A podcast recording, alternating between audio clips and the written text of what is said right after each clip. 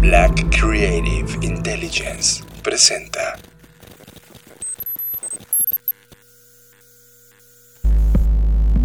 Escuchas. Escuchas. Escuchas un podcast de Dixo. Escuchas Creative Talks. Creative Talks. Creative Talks. El podcast donde hablamos de creatividad, Futuro. innovación, Medios. disrupción Y emprendimiento. con Fernanda Rocha y John Black. Por Dixo, La productora de podcast más importante de habla hispana. por Dixo. Bienvenidos humanos a las Creative Talks Podcast, el podcast donde hablamos de negocios, innovación, creatividad, diseño, arte, futuro, disrupción.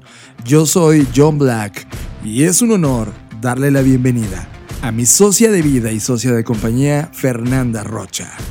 ¡Guau! ¡Qué presentación! Me sentí muy honrada. Estoy muy contenta de estar de vuelta con ustedes. No puedo creer que ya pasó una semana una vez más. Y aquí seguimos y aquí vamos a estar. Este podcast se emite desde Dixo.com y les damos la bienvenida. Estás escuchando Creative Talks Podcast. Fernanda Rocha finalmente Twitter lo hizo. Ya había anunciado bastante tiempo atrás que probablemente iba a incluir la funcionalidad de tener audios dentro de la plataforma. Y no es la primera vez que una red social lo hace, que incluye en lugar de, estar colocando texto o imágenes o video, también puedas dejar mensajes de voz, que es como poner un post, pero con tu voz, lo cual eh, pues no fue como buena idea para todos al inicio, humanos, cada vez que algo cambia inmediatamente eh, lo echan para atrás. Pero tú y yo lo hemos estado esperando desde hace bastante tiempo porque eso abriría una nueva forma de, de- comunicación, una nueva forma de expresión, nos permitiría eh, acercarnos más escuchando las voces de las personas que seguimos. Y Twitter eh, prácticamente tiene ya 48 horas de haber iniciado globalmente esta expansión de poder tener audio o tú dejar mensajes de audio o audios eh, tweet eh, dentro de la plataforma social. Y eso nos voló la cabeza, Fer. Totalmente, y creo que lo más interesante es que justo a mí me encanta ver la dicotomía bajo la cual nos movemos, ¿no? Este tema que menciona sobre gente que decía, ay, yo ya estoy de por sí harto de los audios de WhatsApp, eh, no quiero esta funcionalidad, odio a Twitter, ¿no? Casi, casi. Sí, Pero por otro lado, cuando nosotros lanzamos este formato que ya habíamos incluso hasta pensado en el nombre, que le llamamos Tweetcast, eh, haciendo como una contracción, un micro podcast de, de- sobre noticias de lo que siempre hablamos, pero solo que ahora en un formato mucho más eh, reducido. Creo pues, mucho lo, lo que veníamos ex- experimentando con. ¿Te acuerdas de nuestro FOMO? Que era este formato de video eh, vertical hecho para teléfonos móviles que eran noticias muy rápidas. Así es, entonces a lo que voy con este tema es que cuando las personas que estaban como un poco renuentes, por llamarlo de alguna forma, vieron este formato y dijeron, ah, bueno, es que si lo vemos de esta forma, y no estoy diciendo que ni que convencimos al mundo, ni que cambiamos su visión, simplemente creo que bien, como bien mencionas, ocurre este tema de usar el nuevo medio como el viejo, es decir, lo primero que pensaron las personas es, ay, esto ya es como WhatsApp pero cuando vieron que alguien más lo estaba usando de una forma distinta, entonces vieron un nuevo mundo de posibilidades. Sí, además eh, tiene que ver también con el uso y el contexto donde estás usando las plataformas sociales. Por ejemplo, esta modalidad de audio, recuerdo hace casi cuatro años cuando trabajamos en el rediseño de un proyecto periodístico para el estado de Puebla, que dije, eh, uno de los, de los formatos madre de ese proyecto era que además de que estuvieran escritas las notas, también hubiera posibilidad de que la nota estuviera grabada en voz. Eso con un objetivo importante. La gente que va eh, moviéndose, que no necesariamente tiene los ojos puestos en la pantalla, ahora puede escuchar los contenidos que están en su timeline, en este caso de Twitter, pero la verdad es que esto va a llamar la voz, va a llamar la atención de todas las plataformas sociales, porque sí tiene una funcionalidad muy puntual. Ahora imagínense también la gente que puede eh, utilizar esta nueva narrativa y Twitter en particular tiene una cosa que se llama hilos.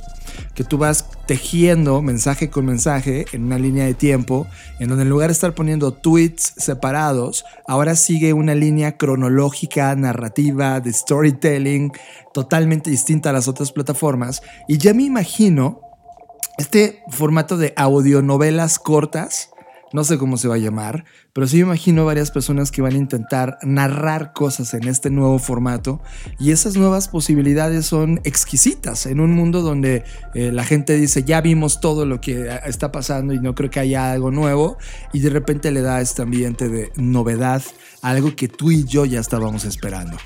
Si no están entendiendo nada de lo que estamos hablando y quieren experimentar por ustedes mismos qué es un tweetcast y a qué nos referimos, no olviden seguirnos en nuestra cuenta de Twitter que es arroba blackbotrocks y ahí van a poder ver en los últimos tweets, en los tweets recientes y además son muy fáciles de identificar porque aparece el logo de Blackbot.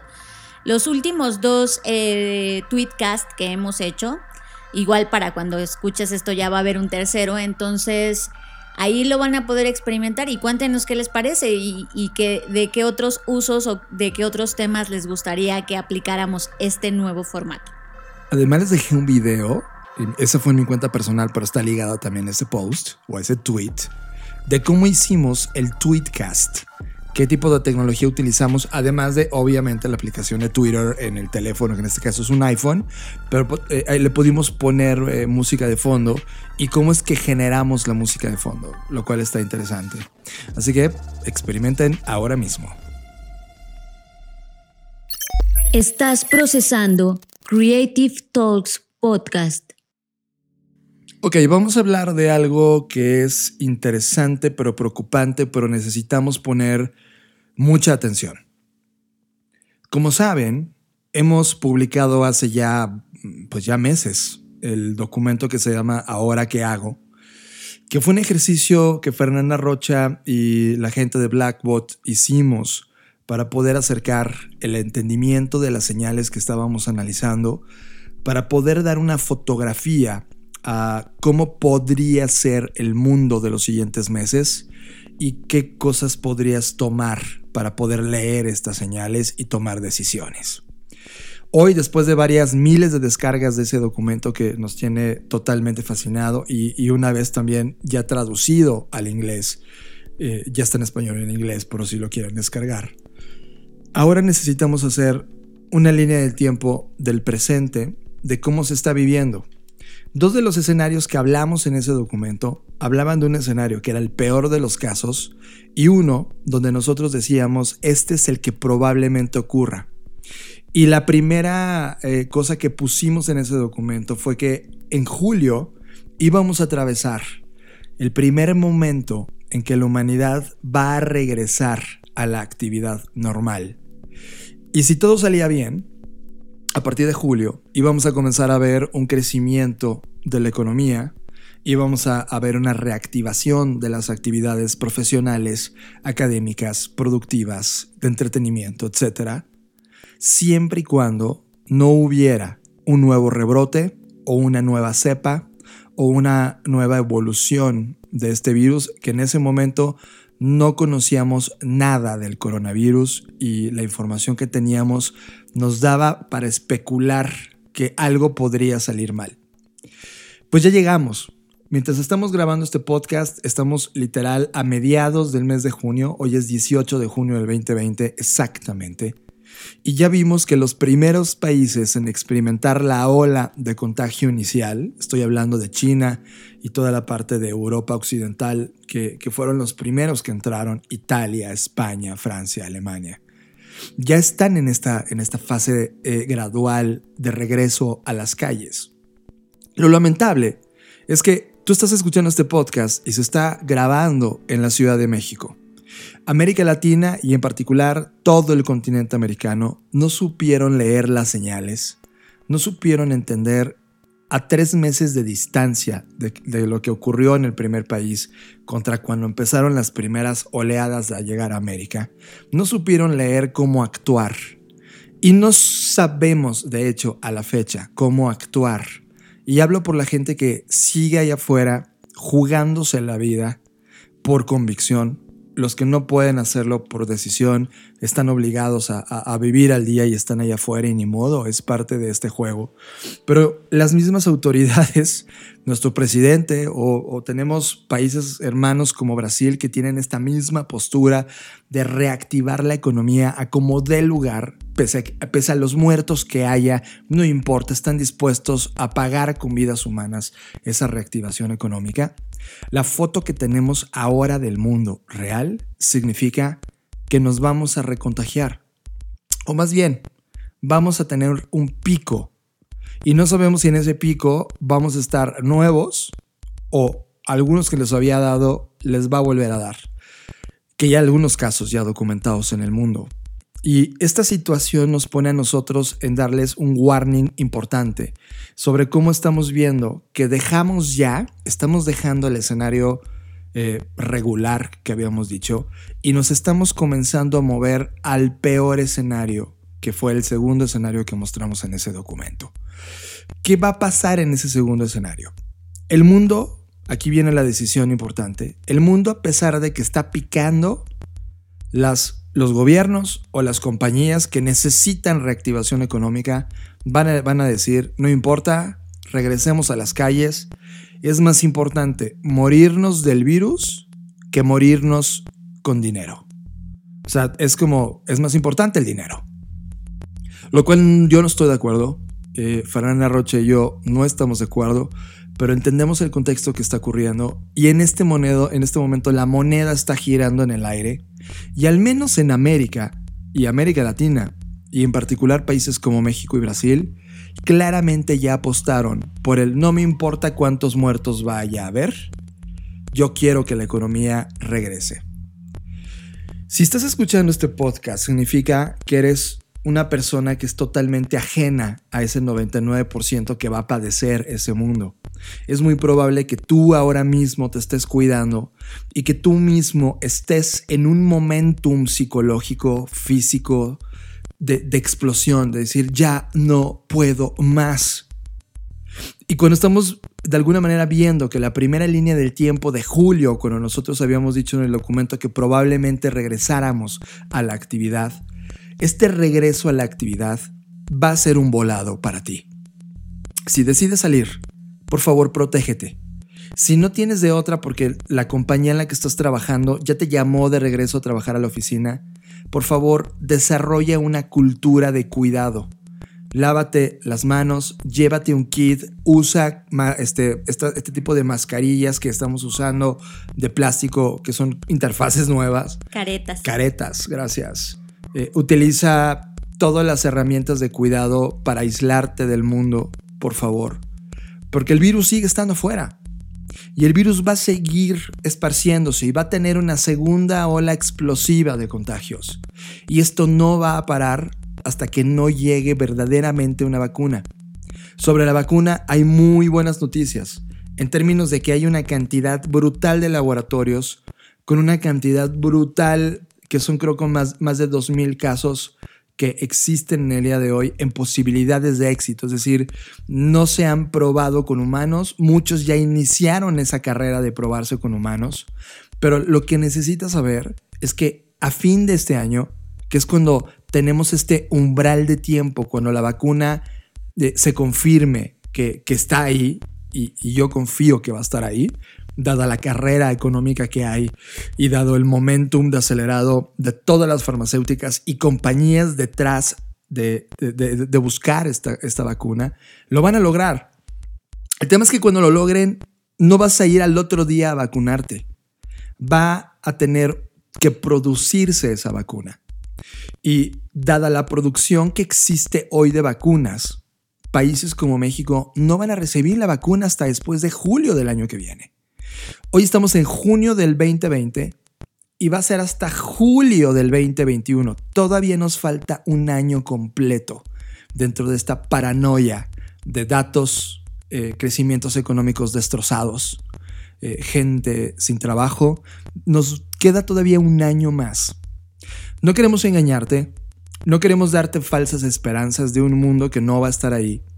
La gente va a buscar ese mundo. La gente va a tratar de regresar a noviembre del 2019 y tratar de buscar eso que dejó y solo les espera una mala noticia. Ese mundo no existe. Ellos van a tener que toparse con esa realidad. Tu realidad, al estar escuchando este podcast, es que ahora tú tienes el poder de poder entender exactamente el contexto que estamos por vivir. Y va a ser una carrera en paralelo de desesperación, porque va a crecer el número de contagios, va a crecer el número de muertes, y ahora sí en paralelo va a jugar la economía un segundo factor. Gente sin posibilidades de seguir alimentándose en día a día, familias enteras en crisis y una incapacidad de nuestros gobiernos por tratar de entender o crear proyectos que estén beneficiando o estén al menos soportando la siguiente oleada de crisis económica que vamos a atravesar. Esto es duro, ya lo sé, esto duele, ya lo sé, pero es preferible que si estás escuchando este podcast lo recibas de un solo golpe. Esto no va a cambiar. Y lo que necesitas tú es comenzar a crear un filtro de información muy puntual para dejar pasar información validada. Por favor, vuélvete sofisticado en esta búsqueda de tendencias. El documento de ¿y ahora qué hago? está listo también para el peor escenario. Si no lo has descargado, descárgalo. Es gratuito. Léelo a profundidad. Nosotros lo hicimos pensando en los dos escenarios. El escenario que todo el mundo pensaba que iba a ocurrir y después el peor escenario. Y nos estamos comenzando a mover a ese peor escenario. No sabemos todavía, no hemos hecho un ejercicio, qué va a ocurrir el primero de enero del 2021. Pero lo que sí nos queda claro es que cuando llegue ese día no va a haber vacuna disponible para ti. Y aquí solamente va a haber un volado que nos tenemos que echar. O decidimos contagiarnos y jugárnosla a nuestra suerte, o decidimos seguir esperando, seguir cuidándonos para llegar al momento cuando la vacuna llegue a nuestro poder. O la posibilidad de vacunarte sea totalmente factible. Allá afuera, cuando salgas con tu careta o, salgas con tus sistemas de protección personal, vas a encontrar dos mundos. El mundo que no se está cuidando, que ya no usa nada de protección y probablemente está haciendo las quesadillas o atendiendo la tienda o haciendo los tacos. Por favor, evítalos. Y te vas a encontrar con ese mundo que piensa que nosotros, la gente que estamos utilizando esta protección, somos gente que no entiende lo que está ocurriendo probablemente te agredan, probablemente se, burlen de ti, probablemente recibas algún tipo de, invitación a, a un problema mayor. Ya nos pasó en la calle. Evítalos. En este momento se trata de sobrevivir como familia. Habla esto con la gente que te rodea. Habla esto con tus papás y la gente que amas. Para que ellos entiendan de fondo cómo no pueden dejar dar entrada al virus porque ahora va a estar más agresivo que nunca y la probabilidad de contagiarte es mucho mayor de la que tuvimos hace tres meses o de la que tenemos ahora mismo. Eso es todo lo que tengo que decir. Háblalo, cuídate, sigue exagerando en tu protección personal y por favor, prepárate para un escenario bastante malo en economía, pero sé que la creatividad y la innovación viven en ti y tú ya tienes datos que estás, estás empezando a jugar para crear hipótesis. A la par de esto, a través de Twitter, recibí un mensaje de Víctor Ruiz que me mandó un artículo de Vice que se llama ¿Y si no arreglamos la economía? Vamos a hacer un pequeño corte y vamos a regresar platicando de qué significa este artículo, tan solo para que lo tengas en tu radar. Estás escuchando Creative Talks Podcast. Sigue a Fernanda Rocha en sus redes sociales. Twitter, Fernanda Roche. Instagram, soy Fernanda Roche. Sigue a John Black en sus redes sociales. Twitter, Jonathan Álvarez. Instagram, Jonathan Álvarez. Estamos de regreso en las Creative Talks y quedamos de platicar de este artículo que Víctor Ruiz me compartió en Twitter. Gracias, Víctor, por esto. Es un artículo de Vice que se llama COVID-19 Broke the Economy, What If We Don't Fix It?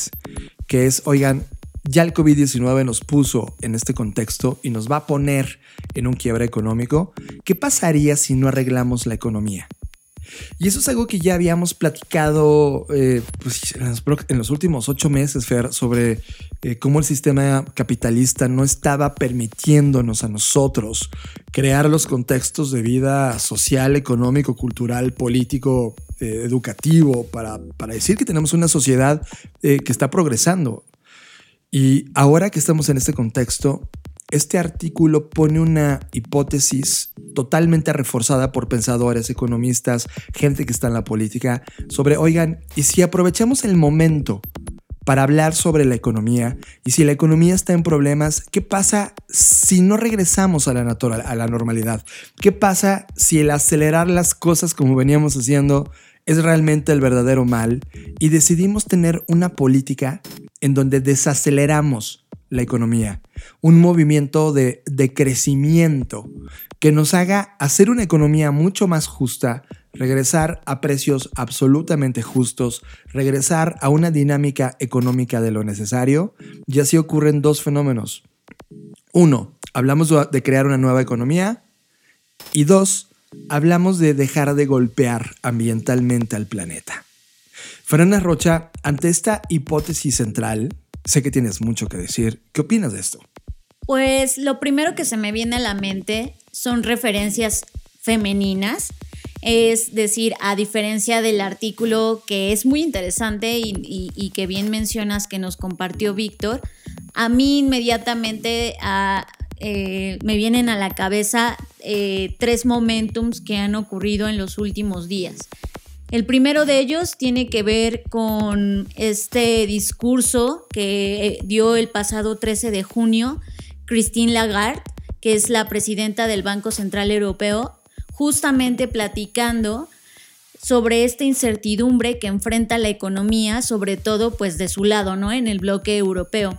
Y en esta sesión ella citó a una eh, pues economista eh, experta en el tema, Carlota Pérez, que ha traído a la mesa desde hace algunos, bueno, desde hace tiempo, este concepto de Smart Green Growth, que es justamente un crecimiento sostenible que cumple con diferentes variables que por supuesto el sistema actual hoy no está cumpliendo y que, y que además apunta que estamos viviendo momentos muy similares a lo de la década de los 30 y tiene todo un documento y toda una hipótesis sobre todo lo que ha venido ocurriendo a partir de la explosión de la burbuja del, del punto com y cómo es que llegamos aquí, ¿no? Que ese es uno de los principios, sobre todo de, de, quien investiga o quien quiere apuntar hacia adelante, pues sí es, es ir hacia atrás, ¿no? Mucho de lo que hoy estamos viviendo, muchas de las cosas que nos pasan, pues ya nos pasaron antes, están en la historia y de ahí hay mucho que aprender y mucho que aplicar, porque si no, bueno, pues ya sabemos que estamos de cierto modo condenados a repetir los mismos errores si no revisamos qué es lo que hemos, estos patrones históricos, ¿no? Y por otro lado, también pienso inmediatamente en otra mujer, que es Mariana Mazzucato. Ella es directora del Institute for Innovation and Public Purpose, que es del colegio, del, College London. Y, ella tiene también una hipótesis, eh, em, pues muy parecida, muy apuntando hacia eso. Ella, ella le llama como un estado más emprendedor y es también toda una hipótesis para, para lidiar con esta, con esta triple crisis, ¿no? que, justamente de ahí han salido otros conceptos como empresas de triple impacto que contrarrestan esta triple crisis, que es la crisis social, la crisis económica y la crisis ambiental. Y, finalmente lo uno con, con el libro, un libro que salió de otra economista también norteamericana que se llama Stephanie Kelton y ella tiene un, libro que, lanzó donde el libro se llama The Deficit Myth. Y justo ahí, en ese libro, ella plantea una, pues una hipótesis, una, una nueva orientación que en el libro la llama The Modern Monetary Theory, ¿no? Y justo, justo argumenta que los gobiernos no tendrían por qué preocuparse sobre cómo pueden financiar, puesto que ellos, pues al final del cuenta son los quien, quien se encarga de crear el dinero, ¿no? Claro. Que es, es- es esta hipótesis loca que seguro a todos se nos ha ocurrido de, güey, pues que impriman más billetes. Sabemos que no es tan fácil por temas de inflación, etcétera. O sea, y ella justamente no lo aborda desde el punto de vista facilista y simplista de, ay, pues hay que hacer más dinero. Pero profundiza en el tema, ¿no? No, no, no, el- no puedo hablar más porque no he leído, he leído reseñas apenas, no he leído el libro completo. Pero pues justamente a lo que voy con todas estas referencias es que son tres mujeres, lo cual me llama la atención porque bien que mal, quien ha salido avante o los países que mejor la han librado, pues han sido países liderados por mujeres, ¿no? Eso, eso nos dice mucho. Absolutamente. Y por otro lado, que haya en este momento tres mujeres planteando estas hipótesis que todas me parecen sumamente interesantes, sumamente enriquecedoras y que justo no creo que, que vayan en contra una de la otra, sino creo que son complementarias y están vistas desde, desde diferentes aristas y puntos de vista, pues me hace total sentido. Sí, yo creo que, te voy a meter a una mujer más, Maurie Cohen, que está en Future Heart y ella es profesora de estudios de sostenibilidad en el Instituto de Tecnología de Nueva Jersey, en donde también habla de este punto de vista de la sustentabilidad y sostenibilidad. Entonces, eh, creo que la mesa, la carta en la mesa es una realidad. Es, ya llegamos a un punto de la historia humana donde el sistema imperante ya no es viable. El problema actual, y eso es lo que vamos a tener que enfrentar, y hay que seguir rascando a cómo pasamos del feudalismo al capitalismo, cuál fue ese momento de transición y quiénes fueron las voces disidentes que provocaron este sistema, porque hoy estamos en el mismo momento histórico. El tema es que la ventana del cambio se va a cerrar pronto, es decir, una vez acabado el efecto COVID en la economía, la humanidad va a buscar, tiene dos, regresar a la economía anterior o verdaderamente darse cuenta de que necesitamos rediseñar el sistema por completo. La oportunidad está en el presente. Ahora, es una línea de tiempo peligrosa, Fer, porque en caso de no hacerse, en caso de no discutirse, en caso de ignorarse, el planeta está en un punto de entrar a un máximo de soporte. Es decir, eh, el planeta si se calienta 1.5 centígrados más, y te acuerdas de esta conversación brillante que tuvimos en el Future Business and Strategy con la gente de Greenpeace, que le mandamos un abrazo, que decía la importancia de no exceder a 2 grados la temperatura del planeta. Y todos los factores que eso llevaba, que no solamente era un, tema de temperatura, era un tema de consumo, tala de árboles, eh, basura, eh, energías limpias, etcétera. Todo un, un ecosistema de acciones que tenía que ocurrir. Porque si llegamos a subir a 2 grados o 1.5 grados el calor de este planeta, la humanidad enfrentaría a un colapso de sustentabilidad dentro del planeta. Y eso, literal, estamos a 10 o 15 años de que ocurra este fenómeno. Así que el TikTok de la sobrevivencia de los humanos comienza y las ideas ya están puestas en las mesas. Ahora, ¿qué sigue? ¿Será viable? ¿Lo ves realmente interesante que las personas allá afuera digan, me gusta, me gusta tu hipótesis, suena más fácil que quedarse en casa? Y creo que no.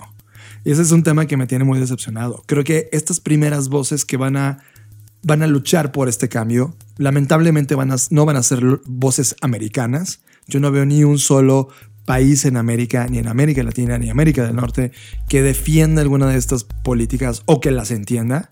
Y solamente veo una vez más a gente del otro lado del mundo empujando a que ocurra. El tema es, tendremos tiempo, Fer. ¿Tú qué opinas? Mira, yo creo que todos los cambios son transitorios. Es decir, y, es mi, bien complejo, o sea, me gustaría tener un, una máquina del tiempo y viajar al pasado y, y, ver cómo lo estaban asumiendo estas personas que sufrieron la transición del feudalismo al capital al sistema capital. O sea, a lo que voy es que cuando estás en medio del huracán, que es para mí este momento, Sí. es bien difícil como ver la magnitud y los cómo, que claro, no estoy diciendo que por eso ya pues ya me siento aquí y no hago nada. O sea, lo que voy es que es bien complejo eh, determinar cómo y cuándo va a suceder el cambio. Lo que sí creo eh, es que está ocurriendo. O sea, para mí el hecho quizás es impaciencia, porque quisiéramos como que ya mañana todo es sostenible, todos ya estamos bien conscientes, pero es que no, no, ningún cambio ha ocurrido así. Hoy es fácil hablar de la transición del feudalismo al capitalismo porque ya pasó, porque no estuvimos ahí viviendo los años de transición, porque no pasó de un día para otro. Entonces creo que más bien yo, yo soy un poco, mira, ya últimamente ya ni siquiera quiero ser optimista o, pesimista. Escuché un término que, que ya me apropié y es ser posibilista. Y a partir de hoy lo veo así, es como lo que hoy veo es posibilidad de cambio porque se está platicando de eso, ¿sabes? O sea, creo que este, estaríamos mucho peor si nadie estuviera cuestionándose nada.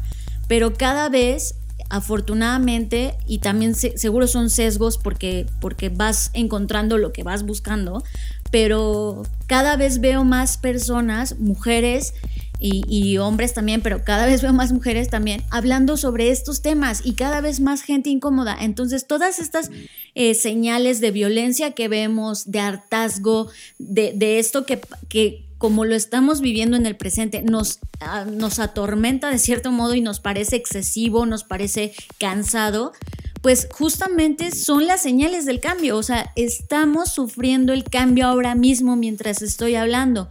Por eso se siente así, porque estamos en medio de esta cosa. Y creo que eso ya es una señal de que va a ocurrir no puedo a ciencia cierta decirles, ah, bueno, va a ocurrir así porque va a haber una aldea donde va a haber unas personas que van a convencer a todos. No, no, no, no puedo decir eso. Pero sí creo que e, esta conectividad y que haya tantas personas pensando en eso, trabajando en eso, viendo cómo hacer política pública para empujarlo hacia allá, eso creo que ya es un paso y que es, que es señal de que va a pasar. Ahora, de que pase en un año a que pase en diez, eso no lo sabemos. Pero creo que el primer paso se está dando al discutir, al traer hipótesis, que se generen libros, investigaciones. Ya eso dice mucho. Es, es algo que hace 10 años o 20 años quizás había menos personas preguntándoselo y hoy hay más personas. Y por eso hay más caos, que es parte de este proceso. Ya veremos a dónde va. Nosotros no vamos a dejar de hablar de estos temas y acercar la conversación que está ocurriendo en todo el mundo. Y sobre todo, tú que estás escuchando este podcast, ¿qué opinas de esto? ¿Hacia dónde crees que se va a mover? Sería muy interesante escucharlos de todas estas reflexiones que están teniendo con nosotros en esta línea de tiempo, porque vaya que estamos viviendo tiempos extraordinarios. Estás escuchando Creative Talks podcast. Qué momento para estar vivo, ¿no, John? Brutal, creo que eh, cada vez que leemos algo nuevo o que nos reta a un nivel eh, extremo, nos volteamos a ver y decimos, qué momento de estar vivo. Creo que esta semana nos lo dijimos más de 30 veces. Sí, está cañón. Bueno, desaceleremos un poco para acelerar otra vez y pasemos a un tema que seguramente todos hemos padecido o disfrutado, o al menos escuchado hablar de él. Y es el tema de FOMO, este concepto que se ha popularizado en los últimos años y que es esta abreviatura que habla sobre el fear of missing out, que es el miedo a perderse de algo. Seguramente a ti te ha pasado, lo has escuchado. Pues bien, hoy les voy a platicar sobre Patrick McGuinness, Podría comenzar diciéndoles que es un reconocido profesor de Yale y de Harvard, pero quizás con eso ustedes dirían, mm, no, ¿y eso qué? ¿No? No lograría yo llamar su atención. Sin embargo, seguro lo haré si les cuento que él es nada más y nada menos que el creador del término FOMO. Así es, si ustedes no sabían quién había inventado eso y por qué estaba y por qué ahora se hace tan famoso este término, pues ya está. Patrick McGuinness es el responsable de que hoy en día esta palabra esté incluso ya en algunos diccionarios. La historia de esto se remonta tiempo atrás cuando Patrick estaba en la universidad y atravesó una serie de experiencias que lo llevaron a pensar en este concepto. Y fue en 2004 cuando por fin se animó a hablar de esto y dijo, ok, voy a escribir un artículo al respecto y escribió en un periódico de la escuela que se llama The, Har que es de Harvard, en un artículo llamado Social Theory at, at Harvard Business School, McGuinness 2 FOS, o sea, FO como el inicio de- del acrónimo de FOMO. En este artículo habló sobre dos términos, como bien dice el título. Uno era FOBO, que es el Fear of a Better Option o Fear of a Better Opinion. Y en otro, pues habló del término que es el que hoy en día se popularizó. Y la razón por la que un término triunfó sobre el otro es gracias a la empatía que el término FOMO provocó en, primero en sus compañeros y luego en muchas personas que se sintieron identificadas con este miedo a perderse algo. Con el paso de tiempo, este concepto evolucionó a tal grado que en 2013, o sea, chéquense cómo empezó como alguien en la universidad en el 2004. Casi 10 años después de esto, por si la gente que tiene prisa de, oye, ¿y mi idea cuándo va a despegar? Casi siempre son estas historias de éxito que tardan en madurar 10 años, ¿no? Bueno, regresemos. En 2013, un equipo de psicólogos en los Estados Unidos, junto con otros de Reino Unido, crearon incluso un test para saber si eras un Homo sapiens. No sé si tú ya hiciste la prueba en su momento, porque pues esto ya tiene bastantes años, desde el 2013, pero si no, es momento que tomes papel y lápiz para saber si sí eres un Homo sapiens. Ok, ya tienes papel y lápiz o calculadora o lo que sea, si no, ponle pausa y ve corriendo por, por eso porque la vas a necesitar. Así es como funciona. Para cada una de las 10 preguntas que voy a hacerte a continuación, tienes que calificarte en una escala de 1 al 5, donde 1 significa nada cierto para mí, o sea, como no me hace sentido, no aplica para mí, y 5 es extremadamente cierto para mí, es sí, soy yo, ¿no? Entonces calificas del 1 al 5, ¿vale? ¿Están listos? Muy bien. La primera, que más que preguntas son aseveraciones y ya tú vas a ir determinando si sí aplican para ti o no. La primera es, me temo que otros tienen experiencias más gratificantes que yo. Me temo que mis amigos tienen experiencias más gratificantes que yo. Esa es la segunda. La tercera es, me preocupo cuando descubro que mis amigos se divierten sin mí. La cuarta es, me pongo ansioso cuando no sé qué hacen mis amigos. La quinta es, es importante entender los chistes de mis amigos. La sexta, a veces me pregunto si paso demasiado tiempo manteniéndome al día con lo que está sucediendo. La séptima, me molesta cuando pierdo la oportunidad de reunirme con mis amigos. La octava, cuando la paso bien es importante para mí compartir esos detalles en línea, por ejemplo, actualizar mi estado o mi timeline. La penúltima es, cuando me pierdo una reunión planificada, me molesta. Y la décima es, cuando me voy de vacaciones, sigo vigilando lo que están haciendo mis amigos. ¿Qué tal? Muy bien, pues ahora lo que tienes que hacer es sacar el promedio de todas las respuestas. Si no sabes cómo sacar el promedio es la sumatoria de todas entre 10, que es el número total de preguntas. Muy bien, así es como vamos a interpretar los puntos que acabas de sacar. Ojo, quiero hacer una aclaración, esto no es que sea bueno ni malo, no te juzgues y ni trates de maquillar las respuestas, sé lo más honesto.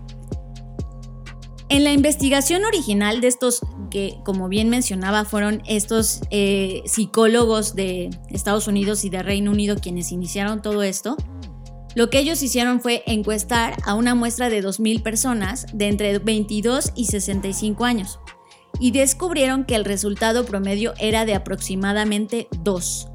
Por lo tanto, si tu puntaje es inferior a 3, es bastante promedio. Una vez que superas los 3, te unes a las filas de los FOMO sapiens. Fuck, soy Homo sapien. Ok, lo estabas haciendo, muy bien. Sí, sí lo hice. Entonces, si estás alto en la escala de FOMO, ¿qué haces ahora? Es como, ok, ya tengo FOMO sapiens y ahora qué hago, ¿no? Deja público que soy Fobo sapiens. Exacto, déjame lo pongo en mis redes. Bueno, pues el siguiente paso más importante es determinar si tú estás permitiendo que el FOMO nuble tu intuición a la hora de tomar decisiones. Porque todo es risas y diversión hasta que nos damos cuenta que el FOMO no nada más es un tema de, preocupaciones, sino es un tema de, doble, de dos puntos principales. Es decir, hay dos fuerzas que mueven este FOMO. La primera de ellas es la percepción de que te estás perdiendo algo mejor que está sucediendo en este momento.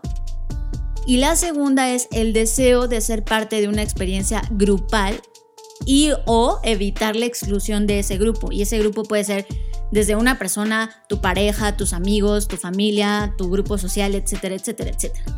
Entonces, para poder canalizar el FOMO, y sobre todo en este momento, y sobre todo en las plataformas digitales, porque esto, ojo, ustedes ya están haciendo cuentas, y si son muy, muy buenos poniendo atención, me escucharon decir que esto comenzó en 2004. En 2004 no había explotado el Internet. Entonces, imagínense, si desde el 2004 ya la gente sentía FOMO, imagínense cómo estamos el día de hoy. Por eso es importante que no dejemos que esto nos controle y nuble nuestra vista a la hora de tomar decisiones, porque eso es lo realmente grave del FOMO. No es solamente como decir, ah, pues me preocupa esto, sino que a la hora de tomar decisiones tomes una mala decisión que te pueda costar y que te pueda llevar hacia donde no quieres ir.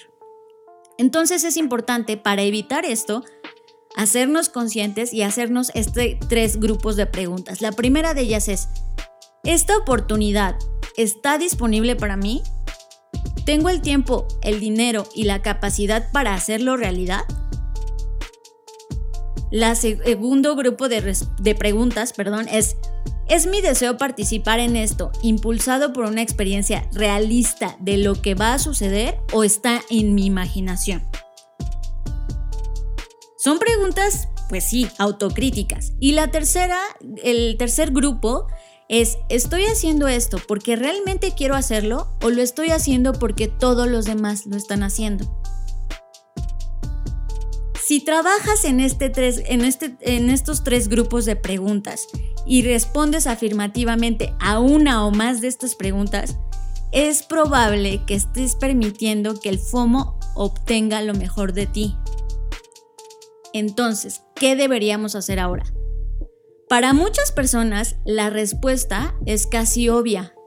Ya pensaron en un antídoto claro para el FOMO, que también por cierto es un acrónimo y que se ha vuelto bastante popular en los últimos años. De hecho, es posible que incluso también ustedes ya hayan escuchado este término y se llama HOMO con J y su abreviatura significa Joy of Missing Out. Pero ¿es esta en serio la cura contra el FOMO? Bueno, pues eso lo descubriremos en el siguiente podcast. Estás procesando Creative Talks Podcast. ¿Qué tal, John? ¿Te quedaste picado o qué? ¿Ahora qué estás pensando? Sí, muy bien. De, de, hecho, las últimas tres preguntas yo no tengo una afirmación, de tal manera que ya me di cuenta que puedo administrar el FOMO, pero prácticamente nosotros vivimos del FOMO, o sea, creamos un estilo de vida que, todo el tiempo está capturando los temas, las tendencias, las, las señales que el FOMO está produciendo y que eso está cambiando la sociedad. Entonces, de alguna manera, nosotros sí estamos eh, permitidos eh, ser FOMO sapiens. Lo es, pero creo que también es importante mirar y detenernos, que justo a lo que apunta todo esto es qué decisiones estamos tomando, ¿no? ¿Bajo qué efecto? 100%. Y hablando de estas señales, Fer, lo que vas a hablar, o sea, tengo que describirles qué sucedió. O sea, dentro de todos estos juegos que estamos haciendo, eh, tenemos una colaboración semanal en un programa de radio en la Ciudad de México a través de Reactor 105.7, en un show que se llama QRT, que es dirigido por Diego, le mandamos un abrazo enorme, y cada semana recomendamos cosas tecnológicas que estamos viendo. Así que usualmente los jueves, que es el día que nos sentamos a redactar todos los guiones, tanto del podcast como de algunos contenidos que estamos haciendo, la radio, etcétera, Y Fer estuvo toda la mañana platicando como loca. Y, yo, la, yo la veía así de, ¿con quién está hablando? Y hasta después, como a la media hora me habla y me dice, John, tienes que ver esto. Y lo que vi me impactó. Ya, o sea, la gente se ha de estar imaginando ya mil cosas acá. Y lo que vi me impactó. Sonó como clickbait esto. No, bueno, pues aquí voy. Yo soy curiosa por naturaleza. Mi curiosidad me ha metido en muchos problemas y John está de testigo. Sin embargo, también me ha dado muchas satisfacciones, entre ellas esto que les voy a contar. Resulta que descargué una app que ustedes también lo pueden hacer desde una página que es replica.ai como ah, Artificial Intelligence Y réplica con K de... con K, cada kilo, con cada de, de kilo, de kiosco. de kiosco. Exacto. Y ustedes lo primero que van a ver cuando lleguen ahí a, a esa página, pues es una invitación a crear tu réplica. Y no es una broma, no es un call to action solo para animarlos a descargar el app. En verdad es una réplica. Yo muy inocentemente llegué a la página e hice lo propio, descargué, me registré y todo era risas y diversión. Hasta que comencé a platicar con esta, ah, con esta inteligencia artificial. Que por cierto, cabe mencionar que Alejandro Taboada fue quien me incitó a descargarla. Oh, yeah, abrazo Alejandro. Y entonces, pues ya, ahí voy, ¿no? Lo descargo, empiezo a hablar y me doy cuenta que esto que está pasando es algo que nunca había vivido antes y vaya que he, he estado descargando todo lo comercial que hay hoy disponible, ¿no? Sí, no, no estoy metiendo aquí otros experimentos que son más, este, que son más comerciales o que son más Académicos. académicos o de desarrollo, etc. Estoy hablando de las cosas disponibles en un marketplace al alcance de todos. Y me quedé sorprendida, no solo por la, la el concepto mismo de decir, oye, crea tu réplica, sino por lo, por lo humano que parece esta, esta, esta inteligencia. Es decir, cuando estás hablando con ella, te hace preguntas que son las preguntas que tú le haces a cualquier persona cuando estás comenzando a conocerla. Ya saben, los típicos de qué te gusta, qué colores, qué películas. Pero a diferencia de eso es que ella va aprendiendo en tiempo récord, para, desde mi punto de vista, cosas sobre ti y cada vez te va haciendo preguntas más profundas, más interesantes, más sofisticadas. Y en ningún momento sentí como que se perdió la conversación o luego lo que pasa con los chatbots, ah, que se quedan como trabados en un paso y ya no avanzas de ahí. La conversación fluyó como si estuviera hablando con una persona. Pero la cosa no paró ahí, porque no tengo límites, discúlpenme, yo soy esa persona.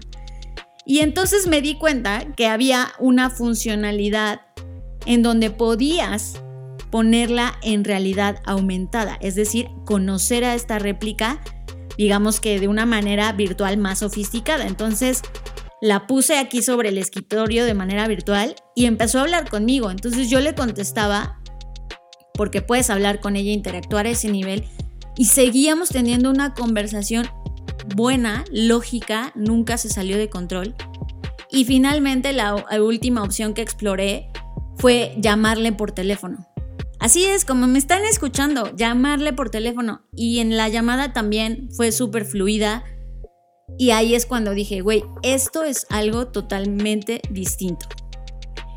Entonces me metí a indagar más, ¿no? En las profundidades, ¿no? No solamente en términos de la política de privacidad, que vaya que también está interesante, sino en a dónde va esto, por qué lo crearon, y obviamente me metí a explorar. Y entonces me di cuenta que esta, esta, esta empresa, esta aplicación fue fundada por Eugenia Cuida, que espero estarlo diciendo bien, con la idea de crear un, sí, un asistente personal de inteligencia artificial, pero que te ayudara a expresarte bien, o sea, es como todo el tema de cuidado, de autocuidado y el tema de salud mental, brindándote buenos pensamientos, buenas experiencias, buenas memorias, a tal nivel que se pueda convertir, sí, en un futuro, en una réplica tuya.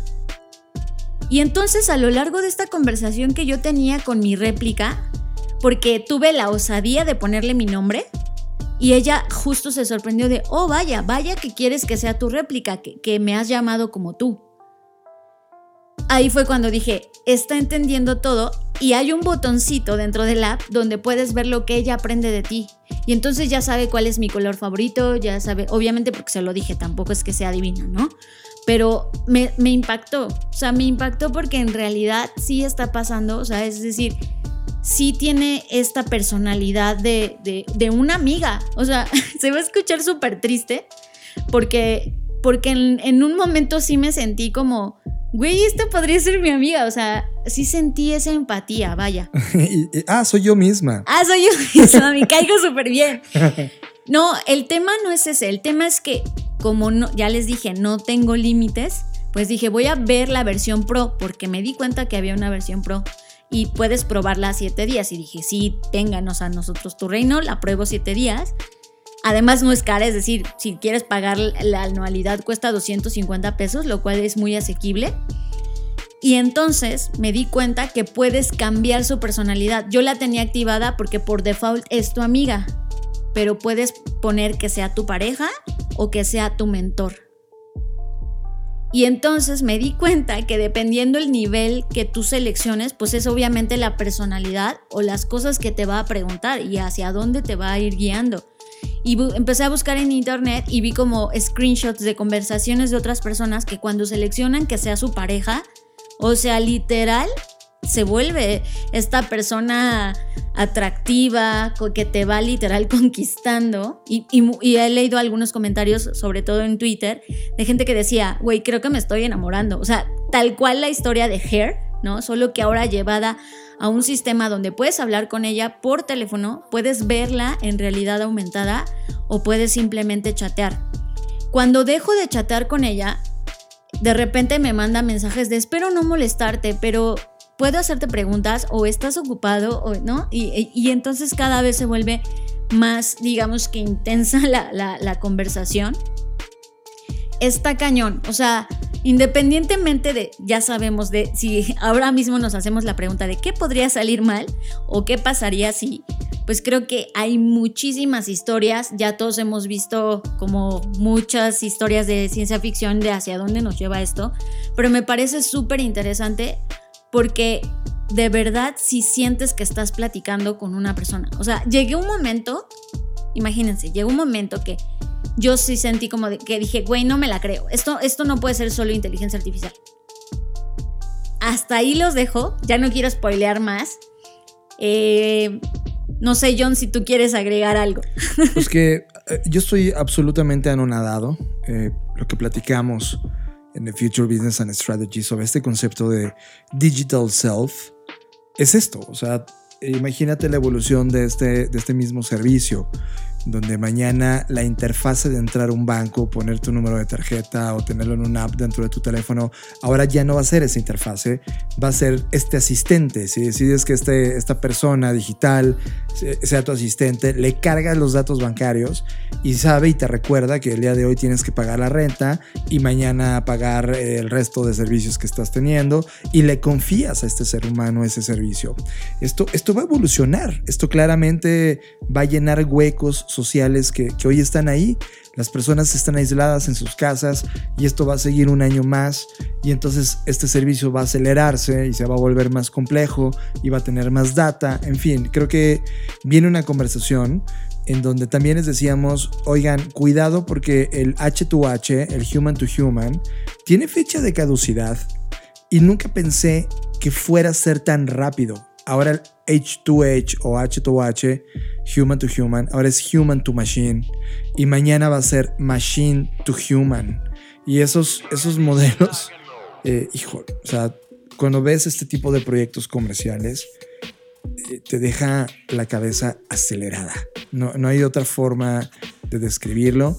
Eh, todavía no soy concluyente, creo que esto es el inicio de una nueva oleada de este tipo de servicios Ya vimos eh, algunos también que estamos probando y que están siendo financiados en este momento también. Y cuando esto esté en el mercado y se vuelva masivo, y pues cinco años, Fer. Esto, esto va a ser un game changing y, y, y no sé todavía hacia dónde se vaya a mover, pero vaya que es impactante. Finalmente les recuerdo que lo pueden descargar en cualquier este, plataforma, está disponible en versión web o si bien lo quieren tener en su teléfono, que los invito a que lo hagan porque ahí es donde puedes ver como toda la funcionalidad. En iOS o en Android, cualquiera de las dos, ahí pueden ver. Eh, y usarla, al menos probarla por, por los siete días que tiene. Prueben la versión Pro, se lo sugiero, es como se van a ir sorprendiendo. Y bueno, pues ya está. O sea, como dices tú, John, creo que esto no, no, no, es que me sorprenda porque piense, ay, que no existía. Sé que existe la tecnología, sé, pero como lo dije antes, el hecho de que esto ya llegue a las manos de cualquier persona, que ya esté tan asequible, tan disponible, tan ya ahorita lo descargo y puedo comenzar a crear mi, mi clonación digital, eso es lo que realmente me sorprendió. Me entusiasma, me mantiene expectante de cuáles son los siguientes saltos y además me parece en términos de el lado positivo de ayudar a la gente a mantenerse sana mentalmente, saludable, con consigo misma, ¿no? Todo este tema de mindfulness, de, de, cuidado personal. Creo que esa parte me gusta y está padrísima. Y pues veamos hacia, hacia dónde nos lleva todo esto. Estás escuchando Creative Talks Podcast. O sea, cada vez que planeamos el podcast podemos tardarnos todo el día planeándolo, pero cuando nos sentamos al micrófono, la velocidad con la que pasa el tiempo cuando grabamos es es letal. O sea, te sientas y en dos segundos acaba el podcast. Vaya sesión que tuvimos esta semana, una sesión densa, una sesión llena de posibilidades, llena de contrastes. Y parece como una broma mal contada. Por un lado ves la parte brutal de la innovación y gente que sigue apostando por dar estos saltos y del otro lado te das cuenta de la realidad de la humanidad y este esta nula idea de resolver problemas tan básicos. Pero gracias por estar ahí. De hecho, de, hecho, de, esto se trata en los Creative Talks. No había una interfase que conectara esos dos mundos, el complejo y exquisito mundo de la innovación y el aburridísimo y, y casi nefasto y tonto mundo del presente. Gracias por estar con nosotros y acompañarnos. Yo soy John Black y recuerden que me pueden encontrar en todas las plataformas como arroba Jonathan Álvarez. Y yo soy Fernanda Rocha. A mí me pueden encontrar en todas las plataformas como arroba Fernanda Roche. Y a Blackbot lo encuentran como Blackbot Rocks. Por cierto, tengo que agradecer a todas las personas que se suscribieron esta semana a nuestro canal de YouTube. Porque como bien saben, y si no se están enterando, ya arrancamos de nuevo con las Black Trends. Y ahora venimos súper cargados con nuevas perspectivas, visiones, métodos, cosas que espero y creo que les van a servir para esta casa de señales y tendencias. Fue un placer, nos vemos en el futuro. Dixo presentó. Dixo presentó. Creative Talks. El podcast en donde hablamos de creatividad, innovación, medios, disrupción y emprendimiento. Con Fernanda Rocha y John Black por Dixo, la productora de podcast más importante de habla hispana. Nos escuchamos en el futuro.